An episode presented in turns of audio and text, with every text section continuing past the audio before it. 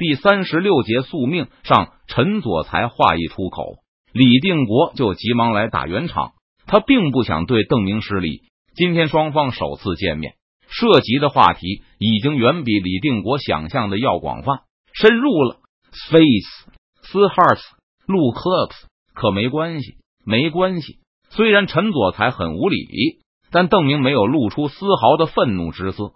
他沉吟了一下，仍然用客气的口气说道。我有一些想法，估计陈先生听了会觉得很荒谬，但我想大丈夫无疑是不可对人言，不妨说出来，让陈先生对我的想法有所了解。在邓明的理解里，官员就应该无疑是不可对人言，比如官员的财产、对政策的倾向、做出决策的依据等。不过未来或许可以用法律强迫官员把这些事情交代清楚，起码要交代清楚一部分。但现在还是只能依靠道德自律。对中兴大业来说，最好莫过于大家都对朝廷的命令俯首帖耳。朝廷发出的命令能够得到各路将士不打折扣的执行。只要朝廷一声令下，接到命令的人就不怕牺牲，不计较利害得失的冲上去。理解也要执行，不理解还是要执行。邓明说道：“如果朝廷治下的百万军民能够拧成一股绳。”万众一心，那么赶跑鞑子、光复山河也就指日可待。在邓明的前世，随着识字率和科技的发展，制度的效率也有所提高。比如二战前的纳粹德国，靠着国民普遍的复仇心理、足够发达的教育系统、夜以继日的洗脑、无线电通讯便利，加上工业社会的组织性，使得领袖的意志得以贯彻。一个国家在五年至十年的时间内，效率可以达到宪政国家的水平。不过，即使是工业社会的国家，也达不到邓明所希望的效率。信息时代，计算机技术大发展后，是不是能达到？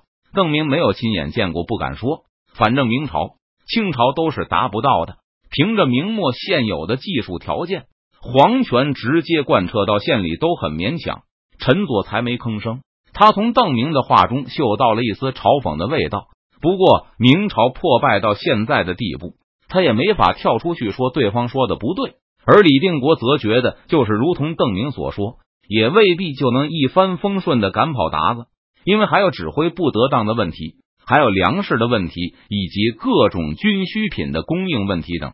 要是大家都不折不扣的服从朝廷，反而多半会出现混乱。别人不说。李定国自己就不可能按照马首府的指示来安排军队和生产。问题是谁来发号施令呢？如果是晋王，那么别说其他的人，就是我也会担心晋王是不是让我去做牺牲。而建昌肯定也会担心，要是晋王把他们的兵马和军粮都拿走了，然后把将领们都抓起来问罪怎么办？见陈佐才要张口反驳。邓明急忙主动后退了一步。我知道我和建昌有这种想法是不对的，愧对皇上和朝廷，对不起祖先父老。但眼下的问题就是这事做不到。就算我和庆阳王做到了，我们的手下还是做不到。奎东众将也肯定不行。反过来说，打个比方，若是朝廷让庆阳王来发号施令，晋王就一点不担心建昌借刀杀人、吞并友军，然后秋后算账吗？就算晋王宫中体国，我自问还是会担心的。奎东众将也不可能对建昌心服口服。邓提督刚刚还自称是忠臣，陈佐才哼了一声。不过他并没有像刚才那么激动，证明说的是大实话。无论如何，肯说大实话的军阀，总比借势压人的军阀给人的印象要好一点。因此，现在摆在晋王面前有两条路。第一条就是一边挡住吴贼的进攻，一边发兵剿灭建昌，然后是成都，然后是奎东，把凡是不听昆明号令的人都消灭了。最后统帅两省的忠臣义士，完成中兴大业。还有另外一条路，就是把建昌、成都、奎东暂时都放在一边，先集中力量对付鞑子，等到收拾了鞑子以后，再来讨伐建昌。成都和奎东的乱臣贼子，邓明所说的就是传统的军阀统一对策。但昆明现在没有剿灭其他明军的实力，甚至难以在满清的军事压力下独存。对建昌、成都和奎东诸帅来说，眼前的路也是这样的两条，最好的就是剿灭所有不服号令的人，无论是鞑子还是官兵。如果消灭了所有不服的人，自然中兴大业就完成了。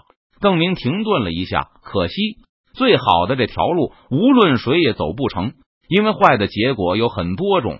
我们如果互相争斗，除了可能被自己人消灭以外，还可能因为自相残杀，结果被满清钻了空子，把我们消灭了；或者是打败了自己人，把自己人逼得去了鞑子那边；或者是被自己人杀的没有容身之地，不得不去投鞑子求活。对抗清联盟来说，联合起来依然是博弈，谁都当不上老大。那么彼此间就是竞争者，失败者的下场会很惨。牺牲自己的利益去帮助竞争者的策略有利于联盟，但不一定有利于自己。个体的最佳策略却对集体有害。邓明接着说道：“既然最好的路谁也走不通，而且大家都走最好的路的话，大家谁也活不了。所以我就把这个委员会叫做次好的道路。我们通过这个委员会进行联络，不至于各自为战，可以了解盟友的难处。”制定统一的战略，商议战利品的分配，这都是朝廷的事。陈佐才大叫起来：“无论是制定战略，还是协同合作，更不用说分配利益，应该都是朝廷的权利和责任。但是朝廷办不到。朝廷现在在缅甸呐。”邓明苦笑一声：“我们可以装着互相看不见，谁也不管谁，然后统统被鞑子杀光。”或者我们在皇上和朝廷回国前，先用这个委员会凑合着，不给鞑子各个击破的机会。这个委员会谁说了算？白文选在边上听了半天，这时插了一句嘴：“谁说了也不算。”邓明答道：“委员会不是朝廷，谁也不能发命令，只是一个联络会议，那用处不大。”白文选摇摇头：“总比各自为战强，而且谁有要求都可以在委员会里提出来。”这次别人帮你了，下次人家有难，你总不好意思一毛不拔吧？要不然以后还会有人帮你吗？邓明也知道这个委员会的控制力非常有限，因为委员会不是强有力的议会，有点像邓明前世的联合国。他又对李定国说道：“大王是贾黄月的亲王，自然不能让您的使者在这个委员会里和众将平起平坐。依我之见。”大王不妨派一个使者去旁听，昆明有什么需要也可以说出来。如果我们需要大王出兵策应，也会提出来。终究还是应该有人说了算。白文选沉吟着说道：“不可能有人说了算。如果真的有人有这种威望，还用得着这个委员会吗？”邓明无奈的说道：“他倒是建议过委员会可以采用表决制，但即使表决，也不可能有多大的约束力。”归根结底，就是因为这个委员会没有钱，委员会的决议只能让各个军阀去权衡。如果拒绝执行，那么以后也就很难在委员会中寻求帮助。但如果损失太大，那军阀肯定还是会选择拒绝。屋内人的目光又一次纷纷投到了李定国身上，等着他的最后决定。包括马宝在内，众人都承认邓明所说的这个委员会确实比没有强。既然谁都没有力量统一各路明军，那么利用他也是个不错的主意，可以防止各路明军互相捅刀子。谁第一个违背誓言动手，肯定会成为众矢之的。李定国并没有立刻回答这个问题，他同样感觉这个委员会是对朝廷威信的挑战。不过邓明说的也有道理，现在朝廷事实上已经权威扫地了，天子和内阁依然没有回国。就算永历皇帝带着阁老们回来，恐怕也号令不动建昌乃至成都了。如果委员会仅仅是一个替代工具，只是在朝廷不存在的情况下暂时起一个补偿作用，那李定国并不介意派人去旁听委员会开会。昆明迫切需要帮助，李定国黄月在手，不可能和其他人一样发誓服从文都师的节制，但名义和实际操作是两回事。对李定国来说，他暂时不需要和奎东众将进行太多的联络。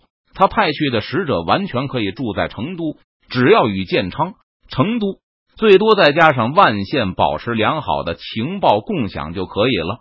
不过，李定国仍有一个隐忧，担心这个委员会并不仅仅是一个替代的工具，而肩负着更多的其他目的，是邓明计划用来挑战天子权威的道具。李定国本人对永历的忠诚还不是关键，关键是全体西营官兵的前途和安全。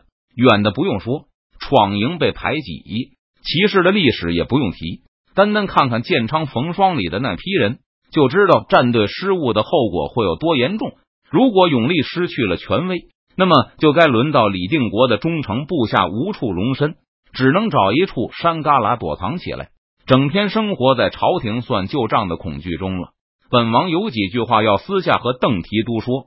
李定国道，大家都走出去后，李定国认真的观察着邓明的表情。一字一顿的问道：“本王听到过一些传言，说邓提督乃是宗师，不知是真是假。”在邓明抵达昆明前的几天里，李定国几次把赵天霸找来，非常仔细的询问邓明的身世。赵天霸报告晋王，传言很多，邓明既可能是少唐王，也可能是三太子。总之，大家都认为邓明是一个尊贵的宗室。至少，郑成功和文安之已经认定他是少武帝之后了。我不是邓明，不假思索的答道。